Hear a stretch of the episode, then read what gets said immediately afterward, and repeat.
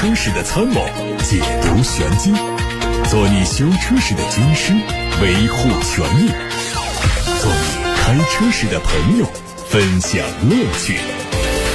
调频九二七，傍晚六点半，董涛说车，只和车友在一起。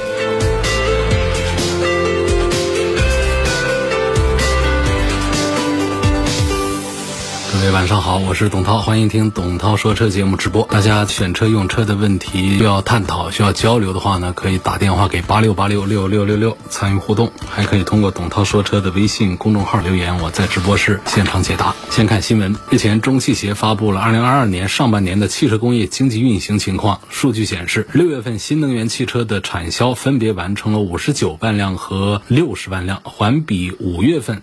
分别增长了百分之二十六点六和百分之三十三点四，同比都增长了一点三倍。二零二二年一至六月，新能源汽车的产销分别完成了两百六十六万辆和两百六十万辆，同比都增长了一点二倍，市场占有率达到了百分之二十二。综合对全年汽车市场的判断，预计今年我国汽车销量可能会达到两千七百万辆，同比增长百分之三左右。其中乘用车的销量预计是两千三百万辆，同比增长百分之七左右。商用车估计。销售四百万辆，同比下降百分之十六左右。新能源汽车的销量全年可能会达到五百五十万辆，同比增长百分之五十六以上。外媒说。因为软件开发延迟，大众汽车旗下的品牌奥迪、保时捷、宾利等都会比预期推迟很久发布或者是上市新车。奥迪的全新业务部门阿尔特密斯项目的车型原计划延期到二零二五年发布，但因为大众的软件问题，这些车型可能会延迟到二零二七年才会上市。另外，超豪华品牌宾利可能也没有办法按计划在二零三零年实现全面电动，而保时捷 Macan 和奥迪 Q 六。一创原定在明年上市，目前也可能会面临推迟。网上传出了一组疑似坦克八百的路试照片，测试车的车身做了很多的临时部件，车身的框架和底盘也是不对等的状态，应该是在进行套壳的伪装测试。从测试的进度看，新车可能要等相当长的一段时间才会亮相。坦克八百曾经在二零二一年的上海车展上亮过相，主打商务豪华路线，不过展车还不是最终的量产样式。动力估计会用长城最新的三点零 T 加九 AT 的总成。海外媒体捕捉到了全新一代奥迪 A4 的内饰照片，测试车还是采用了 S Avant 的车身，但是真实的身份应该是全新的 RS4。车窗上的插混标志也预示着新车做好了迎接电动化的准备。内饰方面，车内的中央大屏非常抢眼，全新造型的电子档杆看上去很精致。方向盘两侧的多功能按键区域可能会采用触控式的操作来提升科技感。根据此前消息，新车会在明年发布，将会是最后。一代的燃油版奥迪 A 四。海外媒体还曝光了新款奔驰 G 级的路试照片，实车会在今年的下半年亮相，明年初开始交付。路试车的车身轮廓和现款一致，从伪装覆盖的面积来看，应该属于 G 级的改款，而并不是全新换代。外媒说内饰应该是升级的重点，会用上最新的 MBUX 车机系统，动力还是 4.0T V8，不过很可能会在这个基础上加入48伏的轻混。另外，据海外媒体透露，这次推出的改款车型也会成为 G 级燃油版的最终版，燃油版本也将。在后续陆续停产。二零二二款的宝马七系已经上市，推了四款七四零，售价是从一百零五万到一百一十万。动力用的是 3.0T 配 8AT，作为年代改款，外观内饰和老款一致，配置几乎没有调整，部分车型可以选装辅助驾驶包。因为全新一代七系已经在四月份迎来了全球首发，所以这次改款呢将是当代车型的最后一次调整。根据宝马官网显示的消息，售价为八十二万八的2021款730还是在售，所以2022款车型的到来并不会对宝马七系的销售门槛产生影响。本田官方正式发布了全新思域 Type R 的预告图，它会在美国时间七月二十号做全球首发，估计在秋天会海外上市，海外售价约合人民币二十七万元左右。从预告图看。亮黑色涂装的蜂窝状进气格栅搭配了经典的红章 logo，前翼子板采用宽体造型，进一步提升运动属性。内饰还没有曝光，大概率会在普通版的车型上对细节做一些运动化的处理。动力估计是 2.0T 配六速的手动变速箱。在吉利全新 FX 幺幺的预告图发布之后，疑似车型的申报图也曝光，外观整体造型和此前发布的预告图一样，前格栅是标志性的能量风暴设计，脉冲式的贯穿灯带和可以发光的 logo 融成一体。从尾不要看，这个车还是星字辈的成员，最终定名还需要等待官方确认。动力估计会用星越 L 同款的 2.0T 发动机和雷神系列的 1.5T，配的是 8AT 和七速的双离合变速器。奇瑞 QQ 无界 Pro 已经开始预售，八月份上市。四款配置的预售价格区间是七万九千九到十万一千九，和此前公布的众筹价一致。新车是奇瑞新能源埃克尔生态下的一款微型电动车，前脸封闭的格栅融进波纹造型，并且配上隐藏式的门把手和车顶的行李架。车内是四座布局，配十二点九英寸的中控屏，电动座椅调节，电动隐藏式的门把手，全景天幕。动力是后置后驱，电机的最大功率七十千瓦，最大续航里程四百零八公里。根据汽车行业数据预测公司的最新数据，截止到七月十号，因为芯片短缺，今年全球汽车市场累计减产量大约有两百六十四万辆。这个机构预测说，到今年年底，全球汽车制造商将会因为缺芯。削减三百五十五万辆汽车。从地区来看，欧洲地区目前因为缺芯削减的汽车产量已经超过了一百万辆，成为今年全球第一个减产量破百万的地区。在过去三个星期之内，欧洲地区就削减了约二十三万辆整车。只在上周，欧洲就因为缺芯片减产了十四万辆汽车，占到上周全球汽车减产量的绝大部分。七月十二号，雷达品牌正式发布旗下的第一款基于 SEA。浩瀚架构打造的皮卡 RD6 首次亮相。本次发布会以“开启每个人心中的雷达”为主题。雷达汽车品牌在发布会上推出全面聚焦户外生活方式的生活精品子品牌，并且宣布将会和全球化一站式露营装备品牌挪克联名开发多款户外露营拓展装备，和国家地理中文版联合发起守护自然景观的计划，在线邀请品牌多元好友共同构建多元户外生活方式生态圈。用户多场景出行开启雷达。好，各位刚才听到的是汽车资讯，现在是互动的部分。先看一看通过“董涛说车”同名的微信公众号后台发来的一些问题。有个网友说，我现在开的是上海大众的途观，今年想换一台六座或者七座五十万元左右的车，要求空间大、舒适性好。我今年四十七岁，不知道怎么选。现在最热的一个六七座车，五十万左右价位的，恐怕当属理想的 L 九，刚上市没几天，现在是火得一塌糊涂。其实这个车呢，技术方面没有什么特别核心的东西，但是呢，它器重了我们很多人选车的一个理想状态。就是要求这个车呢，做工啊、用料方面呢，我说的做工倒不是指底盘呐各个方面机械部分的做工，而是车厢里头做工啊，要做的有档次，车内空间要大，要很舒服。不管是原来理想 ONE 还是现在推的大车 L 九，其实都很圆满的满足了大家这方面的一个需求。另外呢，在配置方面，那是非常的全面的。L 九的配置，大家能想到不能想到基本上都带上了。所以我要强调一点，就是现在第一，这个车现在非常火；第二呢，车圈其实对于 L 而九的整个理想车系的这个技术方面，其实是争议挺大的。那么第三点呢，就是确实。它在空间和舒适性方面呢，可以满足我们很多车主的一个需求，要不然它也不会这么火。所以尽管说这是一个有争议的车，在专业汽车媒体圈和技术圈，这是个争议比较大的一个产品。但是呢，在我们的车主圈里面呢，是很热闹的一个车型。所以呢，我仍然还是要向这位朋友首先推荐一下理想的 L 九。这话说的相对讲是比较全面了，要听懂里面的一些意思了。好，那么另外呢，像一些传统的产品呢，也是可以关注一下，像几个大。车林肯的飞行家可以看一下，如果要车内也比较豪华，又是传统的豪华品牌的话，这是一个选项。凯迪拉克的这个就不太做推荐，因为虽然说标价也是上了五十万的最高配，但是第一个是不太赞成买高配，第二个呢就是它现在优惠幅度比较大，五十万都花不完，有浪费。所以这位朋友呢，我觉得你还是首先看一下理想的 L 九，然后再看一下林肯的飞行家，看这两个车。有朋友说，我今年二十九岁，刚刚结婚，预算三十万元左右，想选一台合资的燃油轿车。三个条件啊，合资车，第二燃油车，三轿车。这个范围其实已经框的比较准了，排除双离合。问能不能帮我推荐三款车？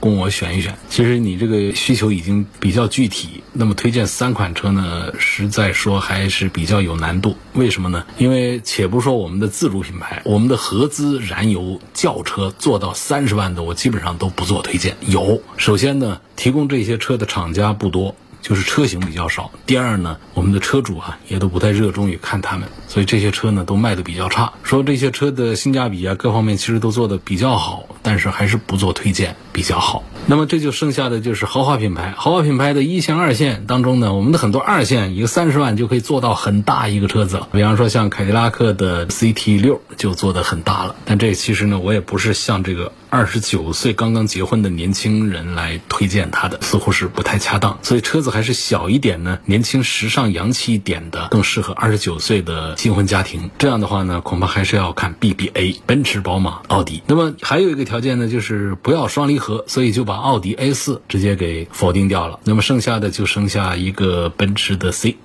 还有一个宝马的三系，那奔驰的 C 级呢？这个车应该是更适合一个年轻的新婚家庭，因为它看起来很有档次，里头的豪华感呢，各方面都还不错。但是呢，在整个车辆上呢，它跟宝马的三系来比的话呢，C 级还是要弱一点。如果说是兼顾到车辆的一些性能方面的表现的话呢，三系的推荐指数要略高一点。但是综合讲，我觉得奔驰的 C 级和宝马的三系不分先后的向这位朋友推荐一下。你可以把两个车都看一看，都试驾一下，两个人的意见一起来决定一下，到底在这两个车当中选择谁。下一朋友问：斯柯达的车还能不能买呀？对这个品牌的前景你怎么看？这个推荐指数就越来越低了，本身推荐指数都不大高。因为在大众的家族里面呢，斯柯达呀就不太待见它，新的技术、新的车型都不给它，捡的全是那些淘汰车型的壳子来做的斯柯达的产品。包括在宣传资源上也能看得出来，整个大众集团对于斯柯达现在是看得越来越淡了。它的母公司都把它看得这么淡的话呢，我们消费者就不要去凑这个热闹。所以这。这个推荐就比较低了，品牌的前景呢，也是跟它的市场表现和它在集团里面的地位相对等的。我们不要太讲情怀，说这也是百年品牌啊等等，这没用。就是这车呢，我们讲汽车文化的时候，念稿子的时候可以多聊聊它的过去。但是呢，我们作为一个车主买来自己要用若干年，这种情况下呢，我们还是现实一点。所以从这个品牌前景上讲呢，我也不大看好。下面有一个朋友问：奥迪 A 六的 Allroad 的冰雪运动版怎么样啊？试驾发现它的车门不大好关呢，需要用很大的劲儿。才能够关得上，是个什么原因？奥迪的车的关门还是比较好的呢。同档次的奥迪 A6、奔驰的 E 级，还有宝马的五系这三个车放到一起，关门声音最难听的是宝马五系，其次是奔驰的 E 级，最好听的还是奥迪的 A6。且不说这还是进口的 A6，我觉得你要是做过对比之后，你还会觉得这个 A6 的关门听声音和手感还是更好的。为什么我们车门要很轻轻的，很容易把它带上呢？你只要不是特特别的费劲，就是正常的开关就可以了。我不要把它想象成好像关门特别轻松。那么到了一些 D 级车上呢，他们会用上电吸门，那个不管多大劲儿，它都可以吸得上。其实这个关车门的劲的大小呢，不代表着成本呢、技术啊这方面一些东西。你像像奔驰的大 G 那个车门就特别的难挂上，关的声音得很大，然后关的劲儿也得很大，要不然的话都还合不上。所以这个不代表什么。那么作为 A6 的 Oro 的这个版本呢，它在冰雪运动方面肯定是做的非常棒。的这套四驱呢，跟奥迪的其他的低端产品上用的电控四驱呢，它还是有本质的区别，这是值得关注的。那么像这个大两厢的这种旅行的这种样式的 Avant 和这个 Allroad 之间的 Allroad，它是比较倾向于性能、底盘和动力这个方向的，Avant 它是比较倾向于就是一个样式这种方向的。所以从冰雪运动版这个角度呢，我觉得是可以赞成这个 Allroad 这个产品。但是这看这个车是在什么情况下来用，实际上呢，这种版本在非北方地区没有什么冰雪。雪的地方的话呢，你开它其实体会不到它在四驱底盘方面一些强大，也就用到了一个像 Avant 一样的这种旅行的一种样子而已。喜欢与众不同的话，买一个普通版的 A6，你肯定会觉得很失望。走在大街上看起来都一模一样。那么这样一个旅行版的一个 A6，同时也有很强大性能，可以给自己很强大的自信心。我觉得从这些角度的话，我也推荐 A6 的 Allroad 版本。在董涛说车微信公众号后台呢，有个朋友提了一个话题，他谈到了腾讯汽车 4S 店集团和人保之间最近发生的一个事件。我想这样的话题呢，我们现在给不了什么结论，估计还是有一些朋友不大清楚，所以我们会就事实跟大家做一番描述。恒信呢是全国非常大的一家汽车经销商集团。什么叫汽车经销商集团呢？在全国各地有好多家的汽车 4S 店，在全国的汽车经销商集团里面，这恒信也是排位很靠前的，因为它体量很大，整个经营销售。都做得很不错。这个恒信集团呢，其实是武汉企业，在武汉发展向全国的。那最近出的一个事儿呢，就是恒信和人保之间的一个纠纷。纠纷的起因呢，是因为恒信一家 4S 店的事故接待人员呢，跟人保武汉分公司定损人员发生了一个肢体的接触。这事儿呢，就引发了很大的波澜。那么人保呢？发了一个群发短信，说因为那个事件呢，人保财险已经暂停和恒信汽车集团武汉区域的合作，没有办法到恒信汽车集团所辖的 4S 店提供拆检、定损和直赔服务了。对于恒信汽车集团单方面的拆检定损结果啊，人保武汉分公司是不认可的。那么这样一个群发短信出来之后呢，在七月十三号。下午的两点多钟，恒信汽车集团也发布了声明，做了回应，说人保武汉公司无端将单店个体行为升级为区域行为，所以恒信集团也决定无限期停止和人保财险武汉公司的合作。恒信汽车集团的声明原文是这么说的：人保财险武汉公司暂停与恒信汽车武汉区域合作，系因人保定损员沈某长期辱骂恒信汽车四 S 店员工周某。而且经常拖延定损，引起客户投诉，导致两人发生冲突。人保武汉公司无端将单店个体行为升级为区域行为，并单方面暂停业务。鉴于人保武汉公司对此事件歪曲事实、颠倒黑白、不讲诚信、不负责任、违背契约精神，严重损害客户利益，给我司声誉造成极大的负面影响，我司决定无限期停止与人保财险武汉公司合作。对于已经购买人保财险的客户，我司将一如既往的提供优质、高效而且符合品牌标准的售后服务，不因停止与人。保武汉公司的合作而影响客户权益。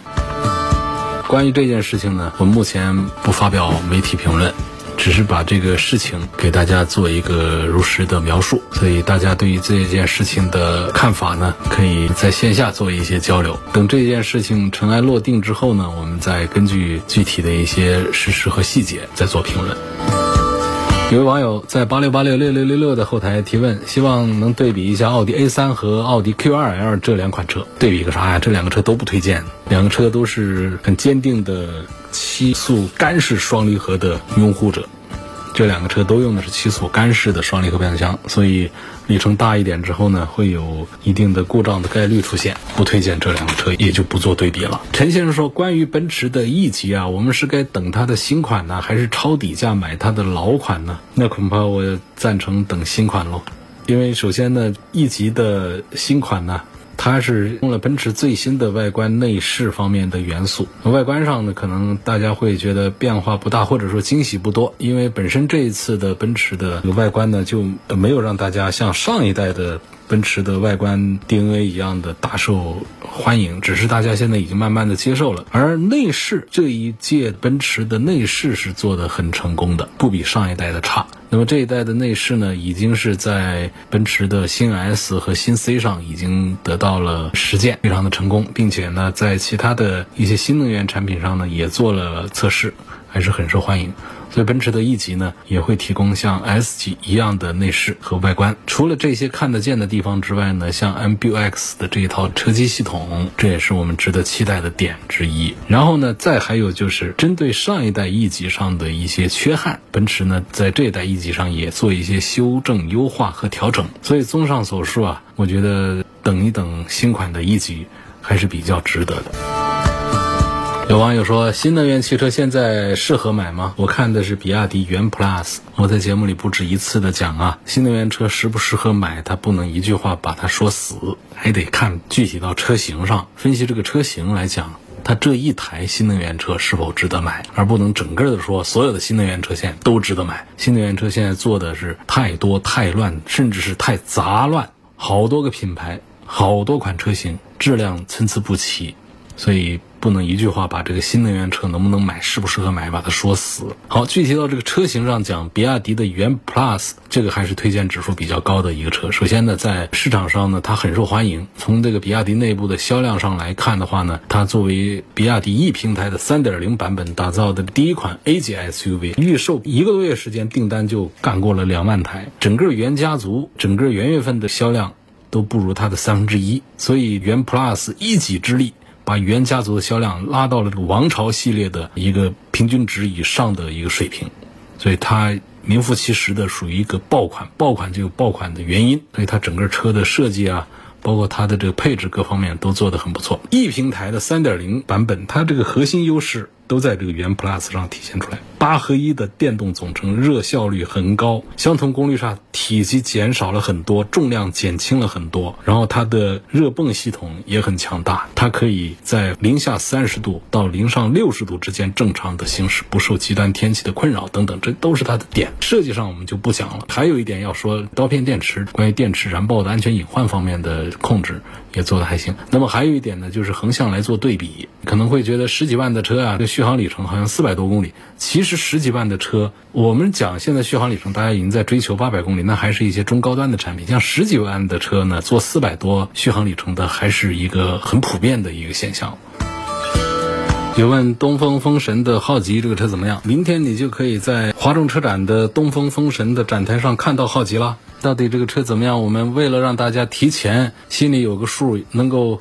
做出更正确的决策的话呢，我们提前两个星期都已经组织对浩吉最感兴趣的一波人到工厂去参观，到试驾场地去对还没有上市的浩吉做了测试。那么在明天呢，大家到华中国际车展的东风乘用车的展台是能够看到浩吉的真车，可以近距离的接触一下。目前呢，厂家还有我们准车主们对它的销售表现应该还是比较看好，因为用上了很多新的设计，还有新的技术和配置，跟过去我们所印象中认识的东风乘用车的老产品已经出现了很大的分水岭，很大的区别。比方说跟这个 H 七来做对比的话，尺寸更大。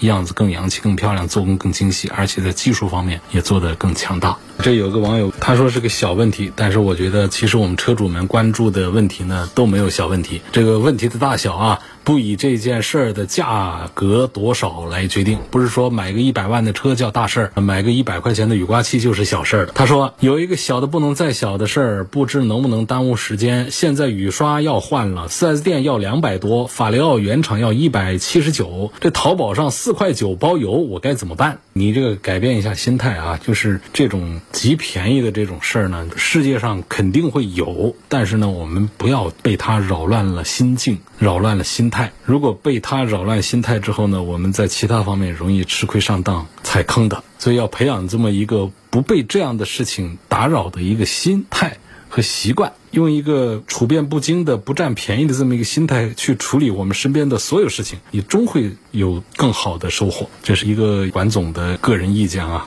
供参考。另外呢，像这个淘宝上四块九包邮，我觉得应该就是假货。你到淘宝上去找这个法雷奥的官方旗舰店，人家那儿还是得卖一两百块钱呢，怎么可能是四块多钱呢？这一对比，反正我是不会看这种什么几块几包邮的这种东西。四 S 店嫌贵，这个很正当，因为四 S 店那么大店开着，不能嫌别人说卖贵了。你去开那么大一家店，你的成本分摊。财务给你算下来，给你的建议也还是得把各种费用把它加进去。你进去你要享受空调啊，你有沙发坐，有茶水喝啊。你买一根这个雨刮器，比在网上买贵一点。你不能说你这比网上卖的贵，这不厚道。这样的说法是不对的。你网上开个店，成本肯定是低多了，它就该在网上便宜一些嘛。所以像这种，你要是嫌四 S 店卖贵了的话呢，你就到网络上的这个品牌的旗舰店去买。